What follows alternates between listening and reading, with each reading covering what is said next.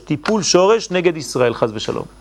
אם מטפלים בשורש, בטוח שגם בתוצאה עם ישראל יקבל מכה, חז ושלום. לכן השאירו את ישראל על אדמתם, חכמים. למה? כדי שיחשבו שכל מעשיהם של היוונים הם לטובה. כשלמעשה הם מביאים עליהם מיטה, חז ושלום.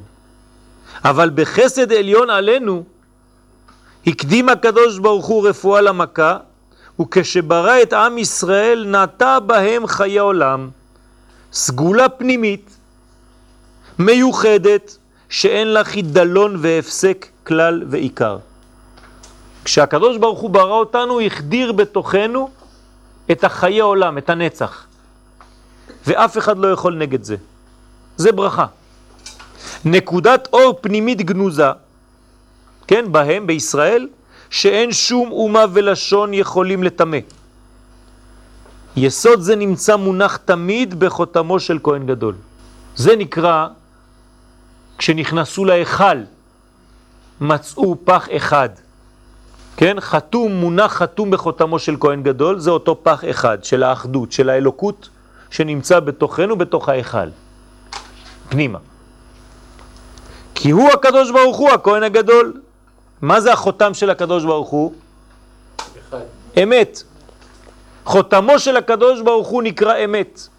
הקדוש ברוך הוא חותם בחותם שנקרא אמת. וזה בעצם מה שנטע בתוכנו.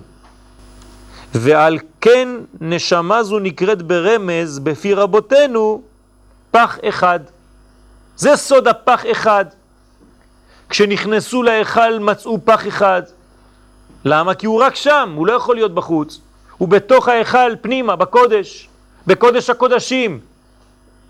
בחוץ יש הרבה פחים, הם טימאו את כל השמנים. זאת אומרת שיוון יכולה לשלוט על כל השמנים החיצוניים של ישראל, אבל על הפח הפנימי אי אפשר לשלוט. ולכן כשנכנסים לשם מוצאים אותו מיד. ואפילו כשהיוונים נכנסו לשם, הם לא ראו אותו, כי הם לא יכולים לראות אותו, כי זה לא שייך להם. ולכן ראו פח אחד. כמה זה פח בגמטריה? מאה, פ' וכ'. מאה זה בעצם השלמות. זה מה שמצאו, זה הפח הזה. הפח הזה זה בעצם שלמות, מצאו את השלמות, את היסוד, את הסגולה הפנימית של העם ישראל, ומשם אפשר להדליק אלף ימים, לא רק שמונה ימים. שמונה זה אין סוף. רמז לאחדות האלוקית שירדה לעולם. כן? אז אם אתם דואגים למה חנוכה זה רק שמונה ימים, זה בינתיים. לעתיד לבוא זה חנוכה כל יום. כן? אני ככה מבין את ה... את, ה, את, ה, את האמרה של חז"ל. כן, עד היום, כן, לעניות דעתי, אני מקווה שאני לא מתבלבל. כן, כשאומרים שלעתיד לבוא כל המועדים מתבטלים, חוץ מחנוכה ופורים. זה לא שכל המועדים מתבטלים וחנוכה ופורים נשארים בחנוכה ופורים. לא. הם לא מתבטלים. זה כל יום פורים וכל יום חנוכה. זה כל יום האור של חנוכה וכל יום השמחה הפנימית והחיצונית של פורים. זה נצח והוד, זה שתי הרגליים, שהן בעצם מחזיקות את האדם על הקרקע. נצחיות והודיה. זה שזה לא מתבטל. זה לא רק שזה כל שנה יחזור וכל שנה יהיה לנו חנוכה ופורים ופורים יום אחד ונעשה שמחה ומשתה. לא. כל היום זה לא מתבטל. אם זה לא מתבטל, אז זה קיים כל רגע. אנחנו נחיה בשמחה הזאת כל רגע ורגע, ובאור הזה של חנוכה כל רגע ורגע. כי מלאה הארץ דעה את השם כמים לים מכסים. ריבוי של דעת בעולם. אז זה פח אחד, רמז לאחדות האלוקית שירדה לעולם, לעולם הזה, בלבוש עם ישראל. כן? כי עם ישראל זה בעצם הלבוש של החוכמה האלוקית. כי בנו בחרת מכל העמים, אהבת אותנו ורצית בנו. כן, יש אהבה, יש רצון, זה לא סתם. היצירה הישראלית היא המוליך. כן, מה זה מוליך? זה מה שמעביר את הזרם. כן, זה נקרא מוליך, קונג'קטר. המוליך של האור האלוקי בעולם. זאת אומרת, ישראל זה מוליך של אור. כשישראל לא עושה את העבודה, כל העולם חולה וכל העולם נגדנו. וזה טבעי, וזה נורמלי, והם צודקים. בגלל שעם ישראל לא עושה עדיין את העבודה שהוא צריך לעשות. ולכן כולם מחכים ומצפים ואומרים לנו, נו מה אתם עושים? באתם כדי להיות אור לגויים, אז למה אתם לא? למה אתם לא עושים את העבודה? ואז אנחנו צריכים להשתדל עוד יותר, לגלות את הפן האמיתי הזה, כי בשביל זה באנו. והם לא נותנים לנו להירגע, לא נותנים לנו לישון, לא נותנים לנו להירדם, שלא תדאגו.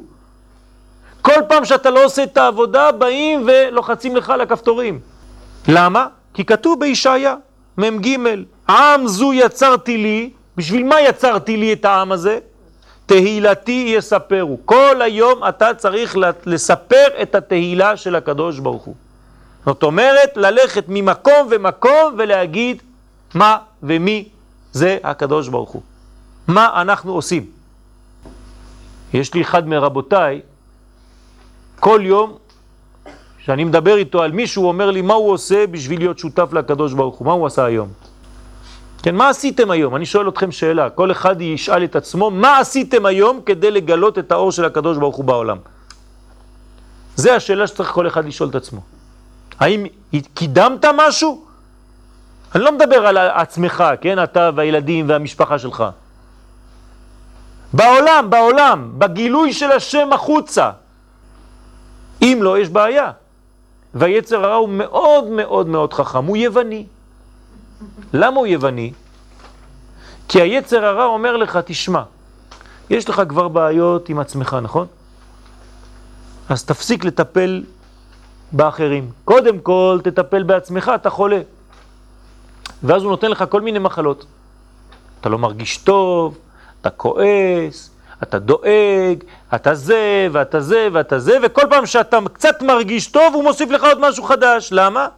כי הוא יודע שאצלך זה עובד ככה. ברגע שאתה מטפל בבעיות של עצמך, אתה כבר לא עושה את עם זו יצרתי לי תהילתי יספר. ולמה אתה כל כך עסוק בפרטיות שלך, שכבר אתה לא עובד בעבודה האמיתית, ולכן הוא נותן לך כל הזמן להתעסק במשהו פרטי. חכם. והאדם מקשיב לעצמו.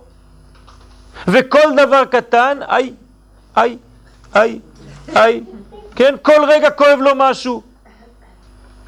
ויותר הוא מקשיב לגוף שלו ולרגשות שלו, ותשמע מה הוא אמר עליי. אני עצוב, למה מדברים עליי לשון הרע, מה עשיתי, וזה אמר ככה, וזה אמר ככה, וכל היום הוא רק נכנס לשטויות. שם לב לכל דבר קטן וקטן, והוא עצבני וכעסן וכועס על כל העולם כולו. העיקר שהוא לא עושה, ועוד יום עבר, עוד יום עבר, עוד יום עבר, והוא נכנס לטיטה יוון, יוון, חס ושלום.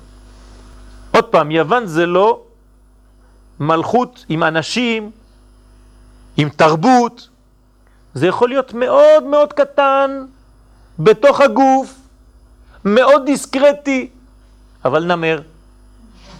צריך להיזהר. לכן במצבים של חושך, כמו שהיה בגלות יוון, כן, זה חושך, פשוט מאוד, לא רואים את האור, לא רואים ברור. צריכים לחדור פנימה, אז מה עושים במצב כזה? מיד מיד חוזרים לפנימיות, זאת אומרת לכלל.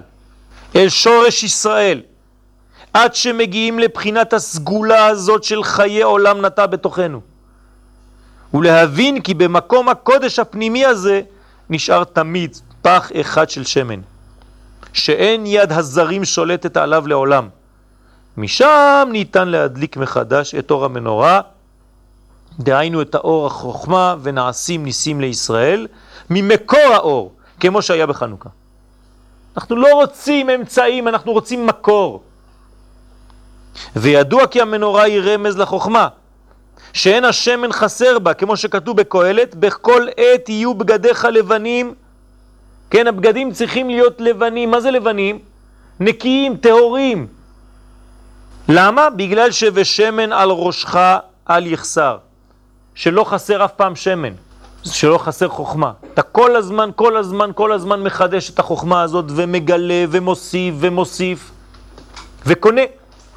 לכן אמרו חז"ל בגמרא, בבא בתרא, כ"ה, שמנורה בדרום והרוצה להחכים ידרים.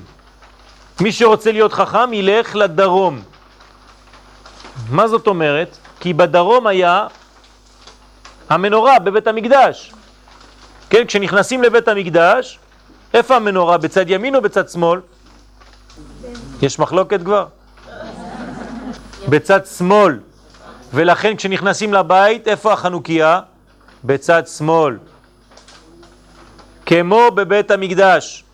מזוזה בימין וחנוכיה בשמאל. מנורה בשמאל. כן, נכנסים לבית, מנשקים את המזוזה ויש פה חנוכיה ליד. ככה זה עובד. מה יפית ומה נעמת אהבה בתענוגים. זה פסוק בשיר השירים. זה הכוח, זה שדה, מנגנון של אנרגיה. זה שדה חשמלי.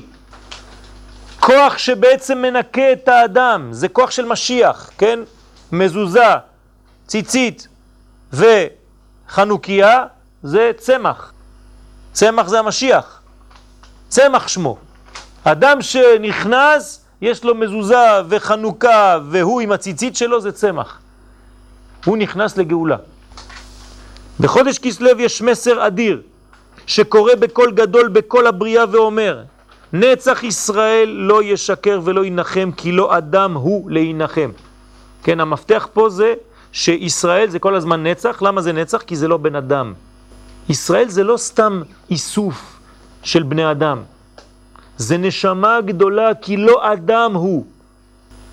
כלומר, אין חידלון לישראל, אין סוף לישראל, כי הוא קרוץ מחומר עליון, ושום כוח בעולם לא יוכל לעקור או לבטל את הקשר הפנימי הזה בין הקדוש ברוך הוא וכנסת ישראל בת זוגו. אי אפשר לנתק את זה, אין מה לפחד. בעל התניא זצ"ל כותב באגרות קודש שכל רגע שהאדם מרגיש עצוב ולא בסדר בחיים שלו זה בגלל שהוא לבדו הוציא את הקדוש ברוך הוא ממנו. כי אם כל רגע היית מלא מהאור הזה, לא היית אף פעם מרגיש שום חיסרון ושום דבר. והיית רואה שהכל זה אילוזיה גדולה. זה לא קיים אפילו. ולכן הוא כותב שם, הרע לא קיים, זה רק כוח הדמיון. קשה מאוד, לא פשוט. צריך להגיע למדרגה כזאת שאתה מבין שאין רע בכלל בעולם, יש רק אור אין סוף והקדוש ברוך הוא ממלא כל העולם. אין עוד מלבדו. זה לא סתם פסוקים, אין עוד מלבדו. אתם, אתם מבינים ומפנימים מה אנחנו אומרים כאן? אין עוד מלבדו, יש רק הוא. כל פעם שאתה לא מרגיש את זה, אתה עצוב, אתה כואב, אתה בוכה, אתה זה ואתה אתה אתה אתה אתה למה? כי הוא יוצא, יוצא, יוצא, יוצא. על כי אין אלוהי בקרבי מצאוני כל הרעות האלה. כשאין אלוהים בפנים, אז אתה מרגיש את כל הצרות. במילים פשוטות, תמלא את עצמך ממה שאתה באמת, אתה אף פעם לא תרגיש שום צער, רק שמחה. מצווה גדולה להיות בשמחה תמיד, זה לא ציווי. זה לא שרבי נחמן בא ואמר, תהיה שמח, אם לא אני הורג אותך. לא. מצווה גדולה, זאת אומרת חיבור גדול. מצווה זה צוות, זה צוותא. זאת אומרת, זה דבר פשוט וטבעי שתהיה שמח. אם אתה לא שמח זה בגלל שאתה יצאת מהטבע. אתה לא טבעי, אתה חולה. תחזור לקודש. חולה זה חול. לכן יש לנו חלק באלוהי ישראל. זאת אלוהי ישראל ואנחנו, הוא נכנס, הוא בתוכנו. כי חלק השם עמו, תשמעו את הפסוקים האלה, הם חזקים מאוד. אנחנו סתם אומרים אותם ואנחנו לא שומעים מה כתוב. כי חלק השם עמו. חלק השם עמו. אנחנו חלק, אותו דבר. זה, זה פשוט פלא. יעקב חבל נחלתו, גם המקום, הנחלה, זה הוא. איפה אנחנו חיים בכלל? עם ששייך לשם וארץ ששייכת לשם. הכל שלו, אין לנו כלום. אם אתה יודע שאין לך כלום מעצמך, אתה מיד תפסיק לבכות. כן? מי שבוכה זה הוא חושב שיש לו, נכון? זה שלי, ולכן אני ככה. ברגע שאתה יודע שהכל שייך לו, שאתה בעצם לא, אתה פסו, אז אתה פיסת ברכה. כן? מה שלמדנו מקודם. אתה רוצה ברכה, אתה צריך קודם כל להרגיש שאתה לא. כן, כשבעצמך אתה אפס, אז אתה מלא אחר כך. והגם שלפעמים לא יהיה הביטוי החיצוני דומה לקשר הפנימי הסגולי שבישראל, אז לא חשוב, לפעמים זה לא נראה לעין. אתה רואה יהודי פשוט ברחוב, ואתה אומר, תשמע, אנחנו למדנו בשיעור משהו גבוה מאוד, אני רואה עכשיו נהג מונית, איפה הוא ואיפה השיעור הזה? לא נכון, אל תתבלבלו. אפילו שהביטוי החיצוני לא דומה למה שאנחנו אומרים עכשיו, אף על פי שיסלול האדם לעצמו דרכים מנוגדות לתורת השם, אפילו שאתה רואה בן אדם שהוא נגד התורה של הקדוש ברוך הוא, וחיים זרים לזהותו השורשית, הוא חי כמו זר, אין לו חיים של יהודי בכלל. אפילו אז נמצאת אצלו, נמצא אצלו האור הגנוז, יש לו את הנקודה בפנים, בפנים, בפנים. צריך רק להיכנס לקודש הקודשים ולמצוא את פח השמן שהוא חתום בחותמו של כהן גדול ומשם מדליק את המנורה עוד פעם. מי שיודע לעשות את זה, זה בדיוק עשר דקות עבודה. אפילו לאדם הכי רחוק מתורה ומצוות. הכי רחוק. ואנחנו לא בדור שקשה מאוד לעשות את זה, הפוך. כי אני, אני, אני אספר לכם מה שקרה לי היום בשעה חמש, אחרי הצהריים. מישהו מתקשר אליי מאשדוד ואומר לי, שלום, שלום, שמעתי שאתם מחזירים בתשובה אנשים. אמר תודה על הציון, אמרתי לו, אבל אני לא, לא יודע על מי אתה מדבר. אמר לי, כן, אני רוצה לחזור בתשובה ואני רוצה שתעזור לי, אמרו לי שאתה יכול לדבר איתי כמה דקות ואני אחזור.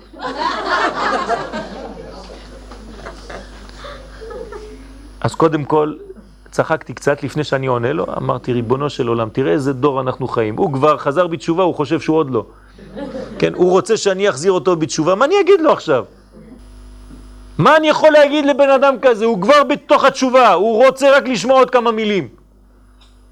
אז בסדר, אמרתי לו בוא ניפגש, בעזרת השם נדבר קצת, אבל הוא כבר עשה את הכל, מה, מה אני עשיתי? מה אני בתוך הסיפור הזה? כלום כבר. ועם ישראל כולו מוכן היום ככה, בדיוק ככה. רק החיצוניות מראה אחרת. אז אנשים רוצים להסתגר בתוך מקומות שמתרחקים מהכל. כן, מישהו אמר לי השבוע, למה אתם מלמדים תורה ויש גברים ונשים בשיעור? אמרתי לו, בגלל שיש לי רשות מהרבנים שלי, שגם הם מלמדים בצורה כזאת. והיום הדור שלנו צריך גם כן לתת את הכוח הזה לשניהם, ואם אני זוכר טוב מה שכתוב במתן תורה, היו גם נשים וגם גברים. אז הקדוש ברוך הוא נתן שיעור בעצמו לנשים וגברים, כן? כמובן כל אחד היה בחלק שלו. כן, אבל אתה לא יודע למי מגיע השיעור, נכון, גם הרב שלך נותן שיעור ברדיו, הוא יודע לאן זה מגיע? אפילו יפנים שומעים את זה. כן, הדברים היום הם מתפשטים והם כבר תפסו צורה אחרת. אז נכון שצריך להיזהר, אני מסכים, אבל צריך גם להתקדם. לפעמים הזהירות זה הופך להיות שיתוק. אדם לא עושה כלום. למה? אני נזהר. אתה כל כך נזהר שאתה כבר לא עושה כלום. אז נכון שצריך להיזהר, אבל צריך להתקדם. אז יש חוכמת השם בכל אחד ואחד. אפילו שאינו מודע לזה. הוא לא יודע כלום אפילו. והשם מעריך אפו כן, מעריך אפיו, הוא מצפה לשובה, הקדוש ברוך הוא נותן לו לחיות כל יום, הנה הוא נולד היום. בשביל מה הוא נולד היום? אם הוא היה רשע גמור, הקדוש ברוך הוא היה משאיר אותו במיטה, נכון? נגמר הסיפור שלו. לא, הוא נולד היום מחדש, הקדוש ברוך הוא נתן לו חיים. זאת אומרת שיש עוד משהו לעשות עם הבן אדם הזה. אפילו, אפילו, אפילו הרשע הגדול שבראש שלכם אתם מציירים אותו. הוא מצפה לשובו מדרכו הרע עד שלא יידח ממנו נידח. הקדוש ברוך הוא רוצה שכולם ינצלו. וזה שכתוב בשמואל כי לא יטוש השם עמו, הקדוש ברוך הוא לא עוזב את עם ישראל ונחלתו את ארץ ישראל לא יעזוב. כל זאת כי כתוב בסנהדרין אמר רבי אבא בר זוודה ישראל אף על פי שחטא ישראל הוא, אין מה לעשות, הוא נשאר ישראל.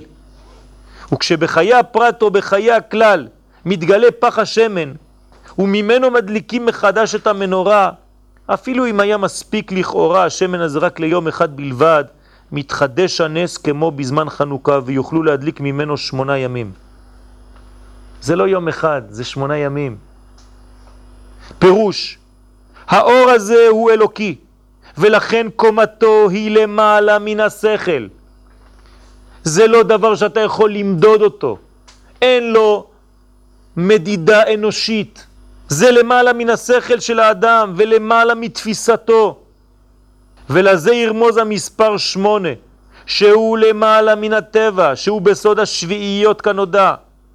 יוון זה שבע, עם ישראל זה שמונה. ואור הגנוז הזה, כשהוא מופיע בעולם, כן, מה זה שמונה? איזה ספירה זה? בינה, נכון? מה אנחנו אומרים בשיר בחנוכה מחר? בני בינה ימי שמונה. מה זה בני בינה? אנחנו הבנים של הבינה. ימי שמונה. שמעתם פעם דבר כזה? כן, אנחנו לא מבינים, רק אומרים שירים וזה, כן. פרצו חומות מגדלי, איזה חומות, איזה מגדלים, כל זה עניין של חומה, חומה זה מגן, זה בניין של עם ישראל עם כל השלמות שלו, עם הטהרת המשפחה, זה נקרא מגן וחומה. והיוונים רוצים לפרוץ את החומות האלה, ולכן היו לוקחות את הבנות לפני החתונה, חס ושלום. אתם יודעים את כל הסיפורים. הוא מופיע בצורת נס, אז האור הזה זה אור של נס. נס, אתה לא יכול לתפוס אותו ממש, קשה מאוד. רק עם ישראל יכול לקבוע ניסים. זה מה שעשו חז"ל. קבעו, בשנה אחרת קבעו. כן, קבעו את הנס. איך אתה יכול לקבוע נס? אומרת, נס ירד לעולם, וחכמים אמרו, טוב, אתה כל שנה אתה חוזר. פלא פלאות. כלומר, פעולה אלוהית והתערבות בטבע ממעלה למטה. ובכל מצב שישראל שרויים בו, לא חשוב איזה מצב עם ישראל נמצא. זה אופטימיזם גדול, גדול מאוד, זה אופטימיות. לפני הרגע שחז ושלום יגיעו לנקודה שממנה אין עלייה. משם יוציאם השם מיד, כמו שהיה ביציאת מצרים, שהגיעו אפילו למ"ט שערי טומאה, ובכל זאת נגאלו בדרך נס. הקדוש ברוך הוא לא רוצה לאבד אותנו. על כן אמרו חז"ל במסכת יומא דף כ"ט, שנס חנוכה לא ניתן לכתוב אותו. לא כותבים אותו, הוא לא כתוב בשום מקום. למה? כי הנס הוא דבר שהוא מעל הטבע, ולכן הוא גנוז. כיוון שהאור שהתגלה בחודש כסלו הוא הערה מן האור שנברא ביום הראשון. כשאמר אלוהים יהי אור, זה אותו אור שאתם מדליקים בנרות של חנוכה מחר. זאת אומרת, זה אור של בריאת העולם. והוא אור החוכמה שנמשל לשמן כאמור לאל. ואמרו חז"ל במסכת שבת דף כ"ג, הרגיל בנר, מי שרגיל בנר, הוויין לבנים תלמידי חכמים. כל הזמן ייתנו לו תלמידים שהם, בנים שהם תלמידי חכמים. כי הוא רגיל בנר, הוא מתעסק בנר, הוא כל הזמן באור. והסיקו הראשונים רש"י ועריף, כי מדובר על נר חנוכה דווקא, כיוון שהוא רמז לחוכמה. וכתב הרב הקדוש בעל הרוקח בהלכות חנוכה סימן רש כ"ה שתקנו 36 נרות, ל"ו נרות, כנגד האור הראשון ששימש לאדם הראשון ל"ו שעות. למדנו, בגן עדן האדם הראשון השתמש באור הזה 36 שעות. ראה ירושלמי, מסכת ברכות, פרק ח'. ובפסיקתא, פרשה ב', סימן ב' כתוב, שבעה חנוכות הן. מה זה שבעה חנוכות? לא מספיק חנוכה אחת? שבעה חנוכות כתוב שם. הראשונה היא חנוכת העולם. ומה היא החנוכה? הוא האור שהאיר בשבעת ימי בראשית. זאת אומרת, זה האור שמאיר בשבעה ימים. אז הנה, כל הבריאה זה חנוכה. זאת אומרת, יש אור של בריאת העולם, והוא מאיר בשבעה קנים. זה בדיוק האור של חנוכה, אור שבא מהעולם הבא, כאילו שמונה, והוא מאיר לשבעה קנים. אתם מבינים? כל בריאת העולם זה הדלקת המנורה של הקדוש ברוך הוא. סליחה? אותו דבר, הראשון הוא העולם הבא. לא, הראשון זה גם כן השמיני שירד לשבע ומילא את השבע. כן? זה לא מהעולם הזה, זה אור שבא מהשמונה ומאיר לשבע. גם בספר התגין, אז אני שואל אתכם שאלה לפי זה, הנר הראשון שאנחנו מדליקים בחנוכה, איזה ספירה זה? בינה. והאחרון? מלכות. ולכן היא נקראת, היום האחרון של חנוכה נקרא, זאת חנוכה. זה המלכות, זאת. זאת אומרת שמה? שביום הראשון מחר אנחנו נוגעים מיד באיזה אור? בבינה, באור הכי גדול. תשימו לב, זה נר חשוב מחר. זאת אומרת שאנחנו מתחילים בבינה ומסיימים במלכות, וכל האמצע זה המידות. אז כל יום חשוב, כי זה אותה הערה. אבל לא לשכוח. אז איך בית שמאי הולכים ויורדים? בית שמאי לא הולכים ויורדים, בעצם אנחנו עושים אותו דבר. כי לפי בית שמאי, מה מופיע ביום הראשון? שמונה. כל השמונה. איפה כל השמונה? בבינה. זה כמו בית הלל ביום הראשון, זה אחד שמונה. זאת ברגע שהאחד סיים, השני מתחיל. אתם מבינים את התהליך פה? הוא כאילו, יש מחלוקת בין הלל ושמאי, אבל זה שום מחלוקת בכלל.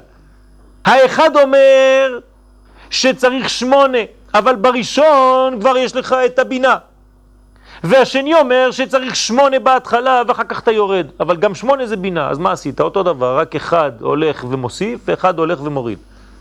האמת שזה שתי סוגי מלחמות. סוג אחד, להביא אור גדול כדי לשבור את החושך, והשני זה לבנות לאט לאט את האור. ושניהם דברי אלוקים חיים, ואנחנו בעצם עושים את שניהם. אין לי זמן עכשיו לפרש, אבל האדם הראשון כבר הבין את השורש הזה לפני שהיה בית הלל ובית שמאי. כששניהם היו בפנים אצלו. אבל זה עוד, בעזרת השם, אין מה לעשות, אי אפשר הכל.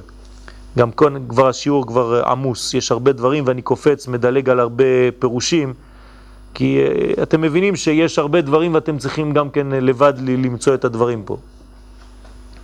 גם בספר התגין, הנתפס בסוף ספר בעל הטורים החדש, באות ט', שם כתוב שבפסוק בראשית, א' ד', וירא אלוהים את האור כי טוב, יש על האות ט' ד' תגין. תשימו לב, על האות ט' של וירא אלוהים את האור כי טוב, על הט' יש ארבעה תגים, שזה דבר נדיר, אין דבר כזה. להורות, למה? כי זה ד' תגין כפול ט', ט' כמה זה? תשע, תשע כפול ארבע? שלושים ושש.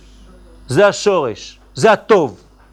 כי ד' פעמים ט' שהם ל"ו נרות חנוכה, שהרי התיבה ה-26 כ"ה מבראשית היא אור, והוא רמז לכ"ה בכסלו. והאור הטוב הזה הוא האור שברא השם וגנזו לצדיקים לעתיד לבוא. והוא אשר מתגלה מדי שנה בשנה בחודש כסלו בימי חנוכה. זה אור הגנוז. על כן קבעו חז"ל לדורות, כן, קבעו, קובעים נס, אף פעם לא ראינו דבר כזה, קובעים נס. כי ראו ברוח קודשם כי כל שנה עתיד לחזור הגילוי כמו שהתחיל להתגלות בימי החשמונאים. על זה אנחנו אומרים בימים ההם בזמן הזה. ונראה לומר בסייעתא דשמיא, כי הוא הרמז בגמרא במסכת שבת, דף כ"א, לשנה אחרת, כן, אני חוזר על כל הגמרא של ההתחלה, כן? לשנה אחרת קבעום ועשאום ימים טובים בהלל והודאה. כיוון שרצו לומר שהאור הזה, כפי שהיה אז, בזמן של הנס של חנוכה, חוזר כל שנה ושנה, לשנה אחרת. לשנה אחרת זה לא שנה הבאה רק, לשנה אחרת, כל שנה ושנה זה מתגלגל וחוזר, וכל הנס הזה חוזר כל הזמן וחוזר כל הזמן. ושמונה ימים אלו בחודש כסלו הם ימים שמתגלה בהם אור שהוא למעלה מן הזמן. זה למעלה מן השכל, זה גם למעלה מן הזמן. דהיינו אור מבחינת של לעתיד לבוא. אז אתם רואים במנורה של חנוכה, אנחנו רואים אור שהוא לא פה, הוא בא מהעתיד. אתם תגידו, יוצאים מהשיעור הזה כבר משוגעים, כן? אתה רואה אור, זה לא האור, זה אור הגנוז, אתה קובע ניסים, אתה רואה אור שהוא לא בזמן, כן? אתה רואה מה שאתה לא רואה. כן, זה מסוכן ללמוד קבלה. כן, האמת שאנחנו צריכים להיות מאוד מאוד גמישים, להבין, והיום אנחנו מבינים את הדברים האלה. גם במדע אנחנו עוד מעט מגיעים לדברים כאלה, תדעו לכם. המדע אפילו, בחומר, מגיע לדברים כאלה. המדע מתחיל לפחד ממה שהוא מוצא. לבד. כל ספר שני או שלישי במדע היום כתוב את שם אלוהים. הם קוראים לזה, כן? בכל מיני שמות, אבל שם השם מופיע כל הזמן. ואותיות בעברית, וקודים, ואני יודע מה. ומלאה הארץ דעה את השם כמים לים מכסים, כי אנחנו מתקרבים, כן? לכן כתוב, כבעום ועשאום ימים טובים. לומר לך שקבעו חז"ל את האור הניסי והנצחי הזה בתוך המציאות הגשמית והזמנית של העולם הזה, כן? עשו מין חתונה מיוחדת, נס בתוך טבע, נצח בתוך זמן. אז אנחנו צריכים להתחנך, זה החינוך שלנו, כן, כבודו, לא... וסליחה מכבוד הרב, כשכבוד הרב דיבר על גנבת הדעת, כן. זה מה שלמדו ממצרים, ויקום מלך חדש אשר לא ידע, את יוסף. זה אותו דבר. לכן אמרתי פיתגור, כן? פיתגורס. זה ארבע, זה כמו הפירמידה. שלוש, שתיים ואחד. כן? זה פירמידה. למדו את זה ממצרים, כי זה שורש הגלויות. מצרים זה שורש כל הגלויות. לכן גם יוון גנוזה במצרים. רק זה לא מתפתח במצרים עצמו. כן, מצרים זה הבטן של כל הגלויות, וכל אחד מוציא חלק ממה שהיה כבר במצרים בשורש, בפוטנציאל. אז אנחנו צריכים להתחנך, שיתרגלו ישראל לאווירה שתהיה לעתיד לבוא, כשיתגלה האור הגנוז בעולם, שבו יוכלו להביט מסוף העולם ועד סופו. כן, אנחנו צריכים להגיע למצב כזה שאנחנו מסתכלים על האור הזה, ואנחנו רואים כבר מה הולך להיות מסוף העולם ועד סופו, זאת אומרת סיבות ותוצאות. זה לא לראות במרחקים, כן? שלוש, ארבע מטר יותר. זה לראות, כן, איזהו חכם, חוכמה, הרואה את הנולד, כן? כלומר שהוא אור הפותח שערי חוכמה. אז צריך להסתכל על האור הזה. זה מצווה להסתכל על הנרות של חנוכה. הנרות הללו קודש, אין לנו רשות להשתמש, אבל לראותם. חייבים לראות. לא מדליקים נרות והולכים לראות טלוויזיה. ומשאירים את המנורה לבד שם. שרים איזה שיר או שניים כאילו כדי לעשות uh, טובה למישהו, אוכלים איזה סופגניה עם קצת שמן ונגמר הסיפור. לא. צריך להישאר ולומר דברי תורה וכמה שיותר להישאר ולהסתכל ולחשוב ולהפנים ולהבין מה הקדוש ברוך הוא רוצה מאיתנו. איך אני יכול לחיות את החג הזה לא כמו שחייתי אותו כל השנים שעברו. אני רוצה משהו חדש, אני רוצה להגביר את המודעות שלי בדבר. אני רוצה להבין מה אני עושה כאן. אני רוצה להבין, ואני מתחיל להבין שהיהדות זה לא סתם איזה סיפור של כמה אנשים שמתלבשים בשחור. כן, זה הרבה יותר עמוק.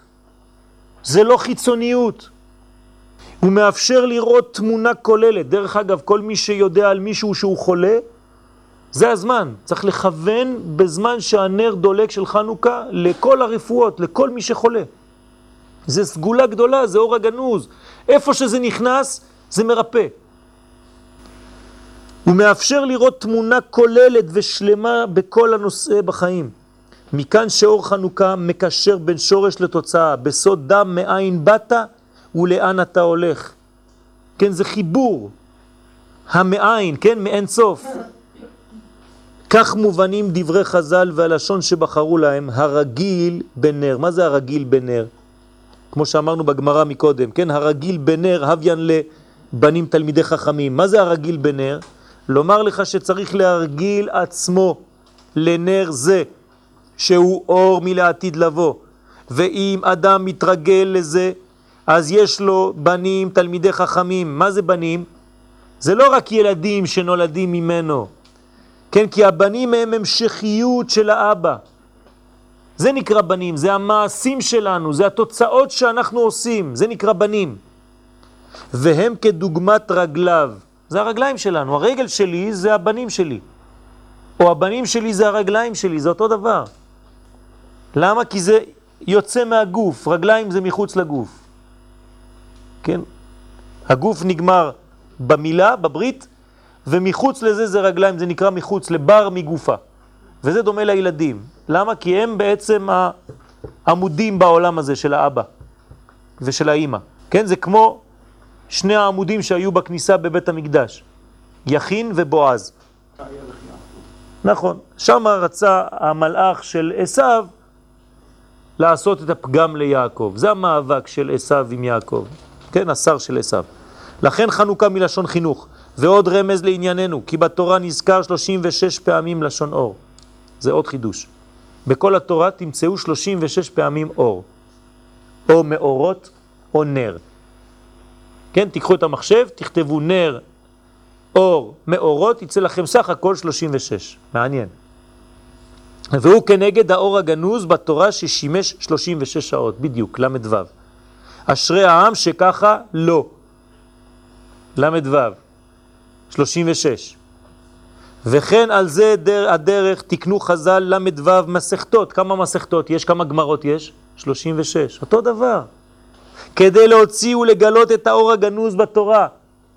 אם כן חושך זו יוון, כי הם כדוגמת הכסיל, כן, האידיוט, שנאמר עליו, כסיל בחושך הולך. הוא הולך, נכנס לתוך המלכודת היוונית הזאת. ולעומדו בקודש, להבדיל, עומד ישראל באור החוכמה, ועליו נאמר, חוכמת אדם תאיר פניו.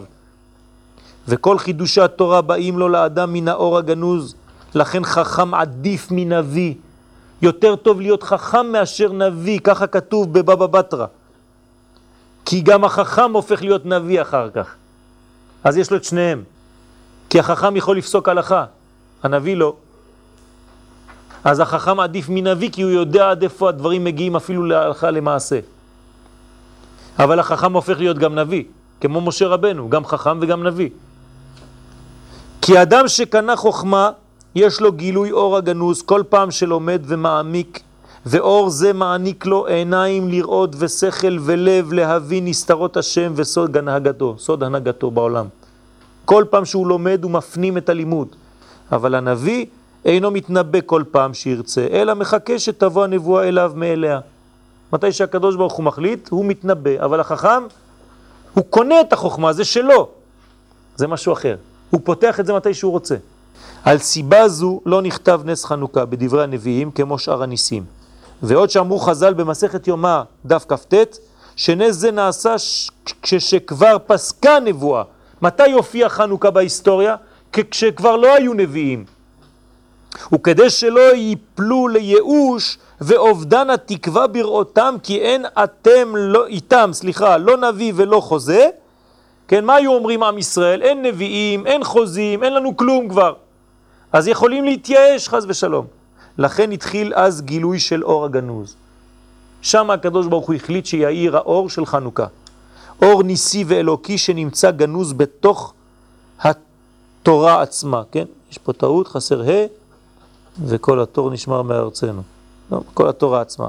וזה כאמור עדיף מכוח הנבואה. על כן בא חודש כסלב לחנך את ישראל לגאולה ולישועה. והכל כלול בסוד פח השמן שנמצא שלם וחתום בחותמו של כהן גדול. הוא מלכו של עולם. ובזוהר הקדוש, בזוהר חדש ג' רמז, כתוב שעל ידי זה שנגע הסמך מ' בכף ירך יעקב, כן? נפגע מהוד, את המלאך של עשיו, כשהוא נתן את המכה ליעקב, הוא פגם בו בספירת ההוד, ועל כן הסתלקה הנבואה בבית שני. בגלל זה לא היה נביאים בבית שני, בגלל המכה הזאת שקיבל יעקב. אז מה קורה?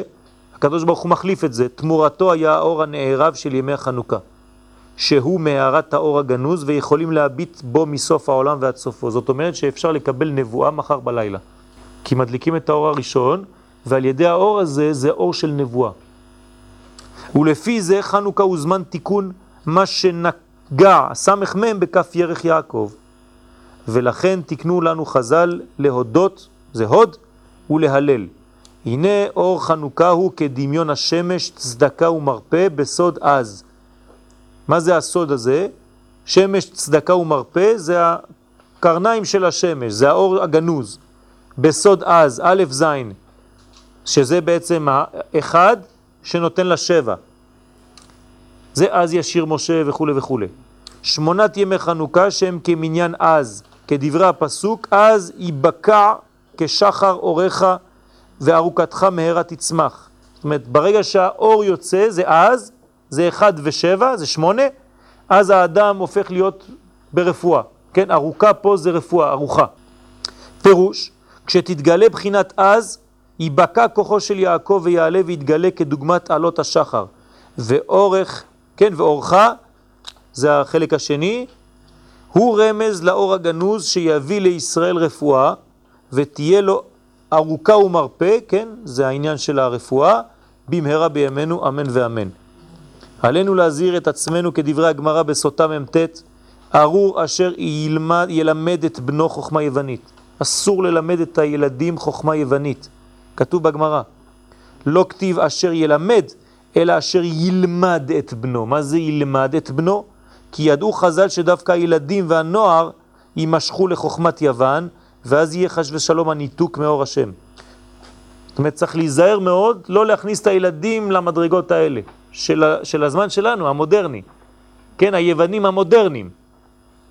כוח החשמונאים הניח את חותמו על מהלך הדורות ועלינו לשאוב ממנו את דרך חיינו ולא לטעות ולהימשך לכל חיצוניות העולם הזה.